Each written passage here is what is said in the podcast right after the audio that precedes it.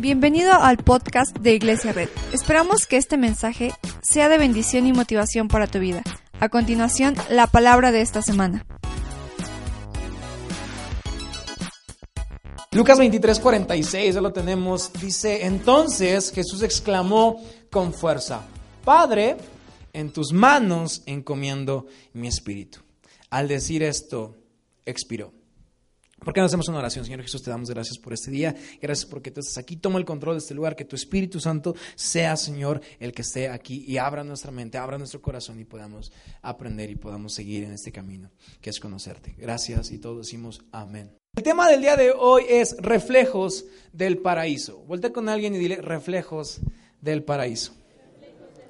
Yo te voy a contar una historia. Yo soy muy chillón cuando salgo de viaje. Muy, muy chillón. O sea, neta, soy súper, súper chillón.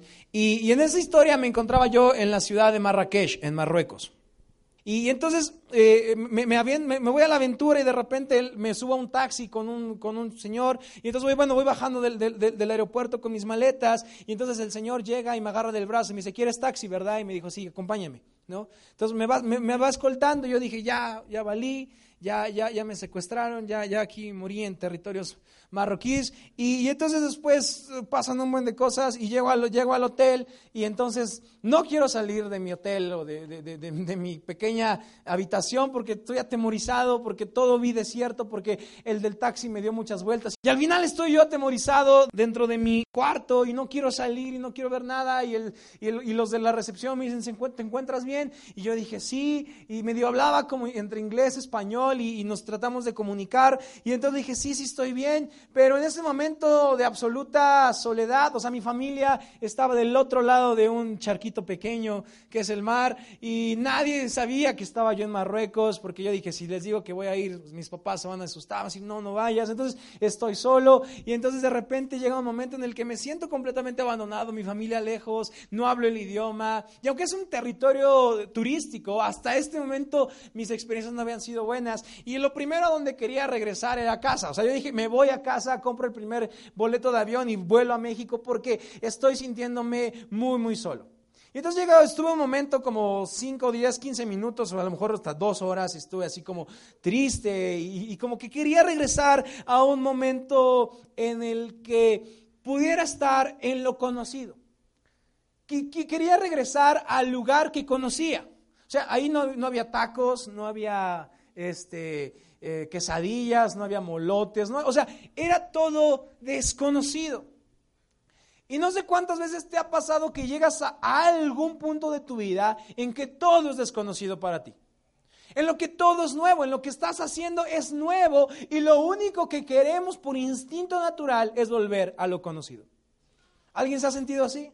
O sea, estás en una ciudad nueva, estás con una, en una relación nueva y de repente te das cuenta que esta persona con la que estás no es igual que tu anterior novio.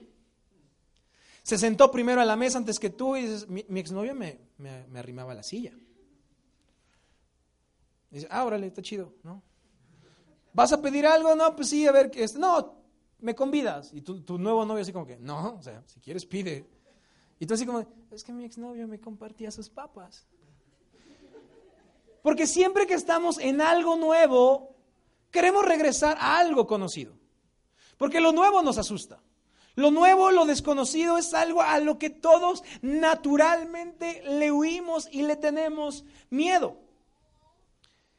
En este momento de que Jesús estaba exclamando los la última frase y estaba todo consumado, estaba a punto de entregar el Espíritu. Quiero que te pongas a pensar en un momento en lo que está sucediendo aquí. Ya lo hemos estudiado en semanas anteriores, pero recordemos que aquí había una absoluta oscuridad.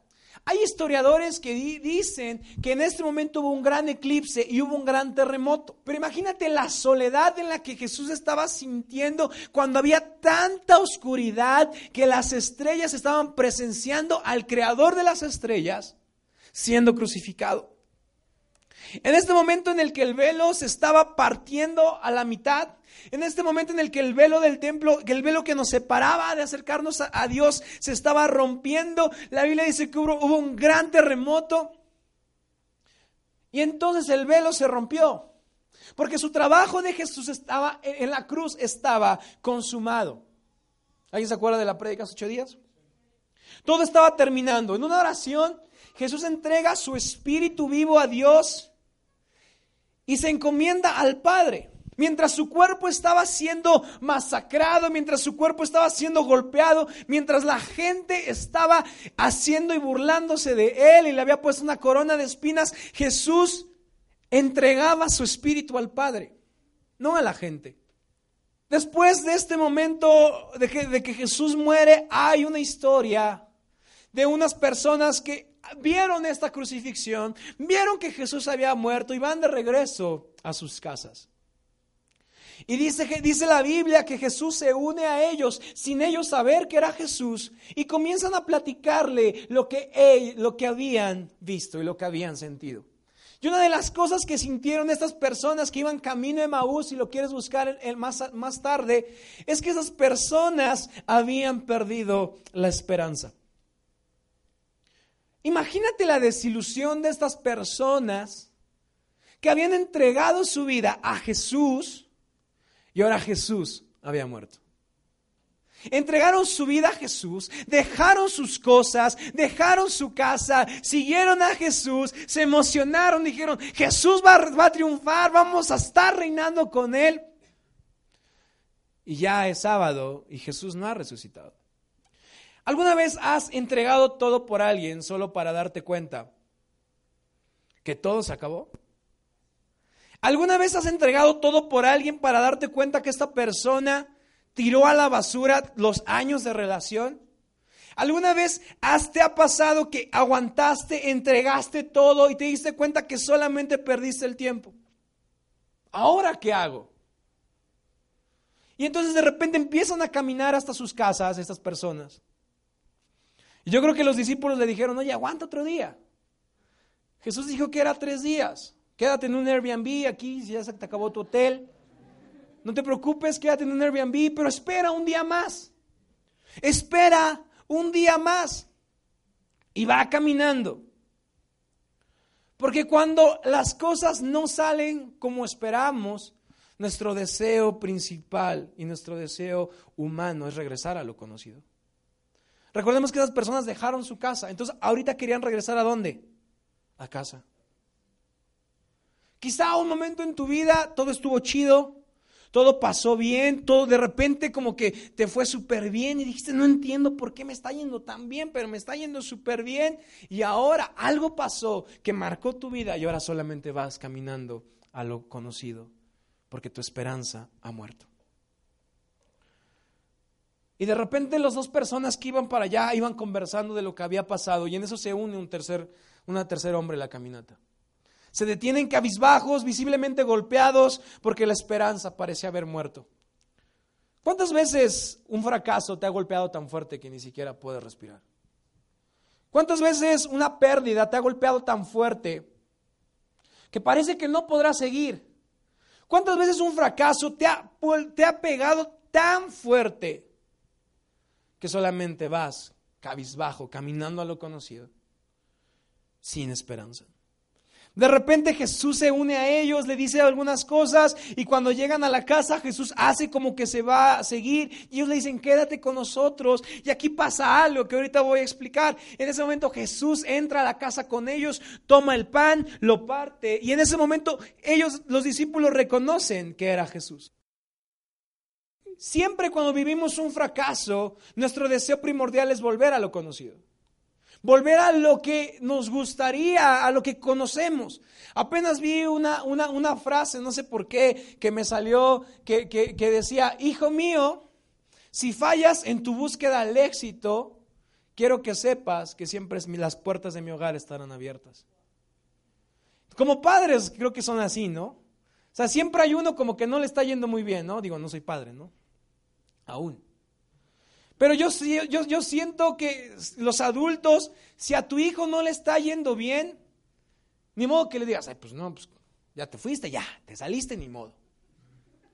Le dices, ok, regresa a casa, ¿cierto o no? ¿Cuántas veces como jóvenes dijimos nos vamos a comer el mundo, nos encontramos con pared y estamos fracasados y volvemos con, pa, ya, ya vine. ¿Alguien le ha pasado? ¿Me ayudas otra vez? ¿Y si tus padres lo harían una y otra vez por ti? Imagínate Dios Padre. Esta frase es una frase de reunión. Digo conmigo, reunión. En este momento Jesús estando crucificado dice, Padre, en tus manos encomiendo mi espíritu. Imagínate el momento de Jesús que después de 33 años en la tierra, sufriendo todo lo que sufrió, estando crucificado, dice, ahora sí se acabó y ahora es momento de que me pueda reunir con el Padre. Ahora es momento de que pueda volver a lo conocido. Entregué mi vida por los humanos, le pagué todo al diablo cochino y ahora estoy regresando a mi Padre. Imagínate ese momento de reunión entre Jesús y el Padre. La ira de Dios había sido depositada sobre Jesús y en este momento Jesús estaba regresando con el Padre. La última frase es una frase de reunión. Es una frase donde muchos el día de hoy volverán a casa. Porque andan por la vida fracasados, ojerosos, sin amor. Después de todo lo que hemos vivido, después de los siete pasos que hemos vivido, es tiempo de que entreguemos nuestro, nuestro espíritu al Padre. Esto además de ser una frase de reunión, es una frase de compromiso. Cuando le dice encomiendo, no le dice, pues, ay, te lo dejo, ¿no? Y como cuando dejas a tu perro y te vas de viaje, ay, te lo encargo, ¿no? La frase de en tus manos encomiendo mi espíritu es una total, es una total muestra de compromiso de Jesús con el Padre. En tus manos entrego mi espíritu. En tus manos me comprometo contigo. Es una frase de dedicación a estar en las manos de Dios. El destino de todos nosotros es estar en el paraíso. ¿Cuántos quisieran estar en el cielo algún día? Delante de la presencia de Dios, en la mañana les decía a, los de la alabanza, lo que hacemos hoy, los que hacemos hoy cantando canciones no es más que el ensayo de lo que haremos por la eternidad. Y en la Biblia puedes encontrar la descripción de este lugar. ¿Ha sido un lugar lujoso? Pues el lugar lujoso se queda corto a lo que podrás experimentar en el paraíso. El mayor lujo que existe en esta tierra no se comparará con lo que nos espera en la presencia de Dios nos espera algo. Ese debería ser nuestro sueño y nuestra búsqueda. Pero ¿qué pasa mientras estamos aquí en la tierra? qué chido, ¿no? Iremos al cielo, sí, qué padre. Pero ahorita estamos sufriendo. Ahorita nos está yendo del cocol, ahorita estamos perdiendo la esperanza, porque pensamos que las cosas podrían mejorar, pensamos que algo podría suceder, pensamos que abrió el milagro, pero no. Se fue, se esfumó y ahora solamente corremos al lugar que creemos seguro, cuando nos olvidamos que el único lugar seguro en esta tierra es en las manos del Padre. Podrás volver a casa y podrá haber gente que te reciba con las manos abiertas, pero todo regreso que puede hacernos triunfar está en las manos del Padre. ¿Cuántas veces has sido golpeado por la vida y solo quieres volver al lugar más seguro que conoces? Cuando todos fracasamos, lo primero que hacemos es buscar a mamá, buscar a papá, buscar a alguien Quizá estás en otra ciudad el día de hoy, quizá estás buscando otro, otro trabajo y todo está yendo muy mal. Quizá lo que pensaste que iba a ser bueno no está yendo bien. Y hoy has perdido esperanza. Pero cuando tomamos esta frase de reunión como la que Jesús tomó con el Padre, cuando encomendamos nuestra vida y nuestro espíritu a Dios, cualquier falta de esperanza es una gloria para mañana. Cuando encomendamos nuestro espíritu al único que puede tener el control de nuestras vidas, la esperanza que nos faltaba para afrontar un momento puede estar ahí. Quizá hoy estás experimentando un momento donde estás saliendo de tu comodidad, de tu confort, de una relación, de algo estable. A lo mejor tu, trabajo que ya tenías estable te, te corrieron y no sabes a dónde ir. Cuando nosotros encomendamos nuestra vida a Dios, Dios no va a reprimirte, Dios no va a asustarte, sino Dios te va a proteger en lo que puedas ir a un lugar de mayor bendición. Dios te va a cuidar en sus manos hasta que puedes ir y hasta que puedes salir. Órale, ve otra vez. Y cuando el fracaso llega a tu vida, vuelve a mí, porque el lugar más seguro de esta tierra son las manos de Jesús. Cuando Jesús tomó el pan, Jesús no tomó el pan para allá, me lo quedo yo, ¿no? Como luego hacen ustedes en el desayuno, ¿no? Así como, hay un bolillo, no, ya, ya lo chupé, no. Cuando Dios te toma en sus manos, la Biblia dice que siempre hay algo que Jesús hace cuando toma el pan. Primero, toma el pan. Luego, da gracias. Luego, lo rompe. Y luego, lo reparte. Y cuando estas dos personas habían perdido su esperanza y estaban con un desconocido comiendo el pan, así como de, ¿quién lo invitó? ¿Es tu tío? No, pensé que era tu tío. No. Se nos coló ahí. Bueno, que parte el pan. de Oye, amigo, ¿puedes partir el pan? Porque recordemos que esas dos personas estaban completamente perdidos, completamente desilusionados, completamente abandonados. Y la Biblia dice que cuando Jesús tomó el pan, estaban estas dos personas enfrente de él. Y Jesús toma el pan. Y la Biblia dice que toma el pan, da gracias, lo rompe. Y el momento en el que ellos reconocieron que era Jesús fue en el momento en que lo repartió. Porque cuando Jesús lo repartió, lo repartió con las manos así. Y ellos pudieron ver las heridas de los clavos, que ahora eran cicatrices. Ellos no habían identificado que era Jesús. Incluso no lo vieron cuando tomó el pan. No lo vieron cuando dio gracias. No lo reconocieron cuando lo partió, sino lo reconocieron hasta que lo repartió. Muchas veces nuestra vida es similar a un pan que está sujetado en las manos de Jesús. Cuando tú pones tu vida en las manos de Dios, primero te toma. Luego dice, ay, qué bonito pan. Dice, ay, qué padre pan. Qué buena conchita. Pero después de que da gracias, ¿qué hace? Lo rompe. Muchos de nosotros hoy estamos en la etapa del rompimiento. no manches Jesús, te estás pasando. Esto está súper mal, me está yendo de súper mal pero vemos la gloria de Jesús cuando reconocemos que la bendición viene de Él, que la paz viene de Él, que la abundancia viene de Él, que el éxito viene de Él, que la calma viene de Él, que la, que la, saciedad de nuestra ansiedad viene de Él. Y así como Jesús tomó el pan, dio gracias, lo partió y luego lo repartió Así es nuestra vida cuando estamos en las manos de Dios.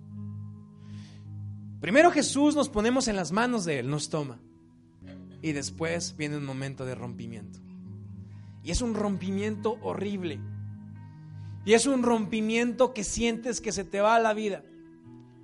Como cuando de repente viste a tus papás felices y, al otro, y a los próximos ocho días estaban divorciando.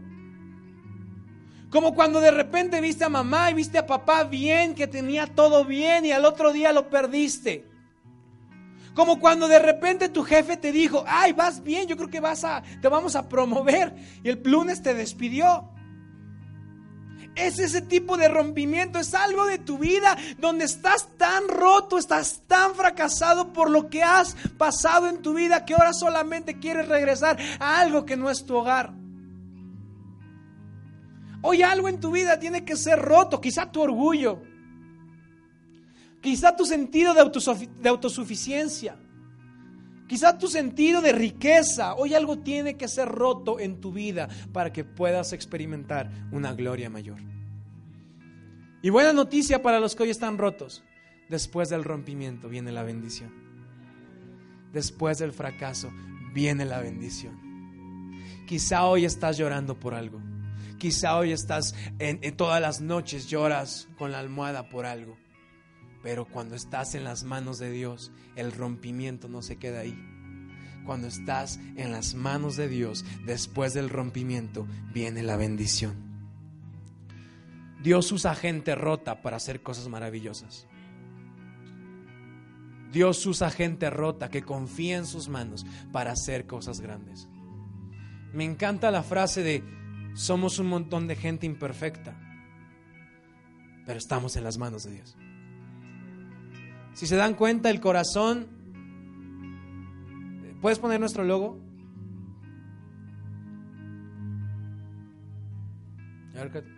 Si te das cuenta, el corazón tiene como muchos pedacitos, ¿lo ven? ¿Y sabes qué significa esto? Que somos gente imperfecta, gente de diferentes tamaños, gente de diferentes culturas, gente de diferentes tradiciones, gente que ha sido rota, gente que hay unos que ya nada más quedan pedacitos así como de migajitas de pan, la que, la que le avientas al, al pajarito, ¿no? Pero cuando nos unimos todos y nos ponemos en las manos de Dios, podemos experimentar una gloria mayor. Aunque estemos rotos, Dios puede usarnos. Aunque estemos rotos, podemos hoy reunirnos con el Padre y decirle, Padre, en tus manos encomiendo mi espíritu. Padre, en tus manos estoy. Hoy estoy roto. Hoy estoy abandonado. Hoy estoy divorciado. Hoy estoy maltratada. Hoy estoy golpeado. Hoy estoy todo. Pero en tus manos puedo experimentar una gloria mayor. Porque todo lo que se rompe en las manos de Dios es repartido y puede ser de bendición. Después del rompimiento, la gente reconoció a Jesús. Voy terminando. Lo que Dios toma, lo perfecciona. Lo que Dios es lo que es puesto en las manos de Dios se vuelve la mejor obra. Y a lo mejor dices, es que yo ya no, ya lo intenté muchas veces, ya fui a muchas iglesias, ya me corrieron más veces.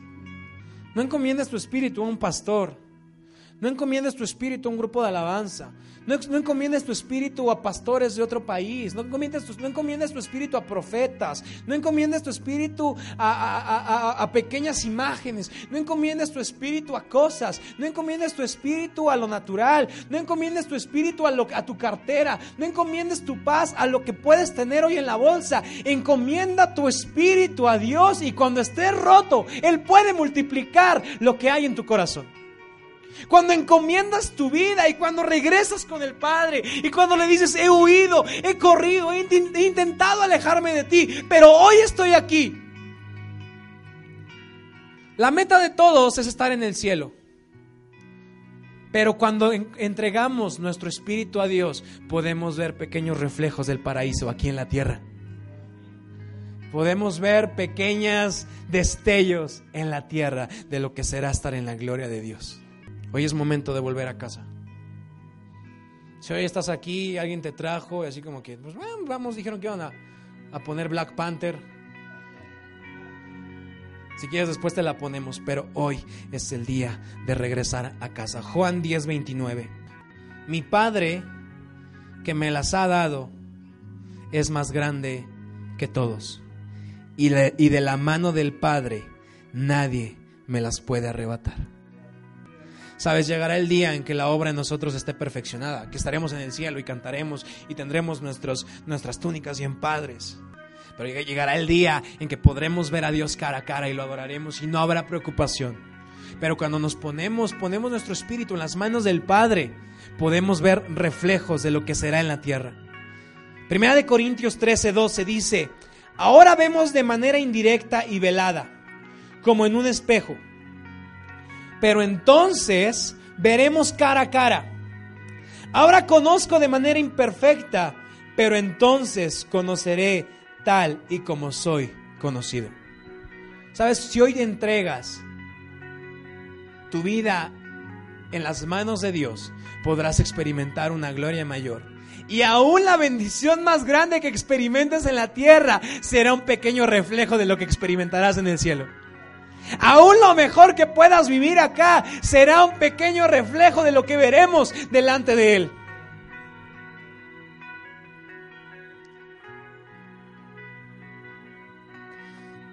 Voy a leer otro versículo. Dice, tú Señor, eres mi porción y mi copa. Eres tú quien ha afirmado mi suerte. Bellos lugares me han tocado en suerte.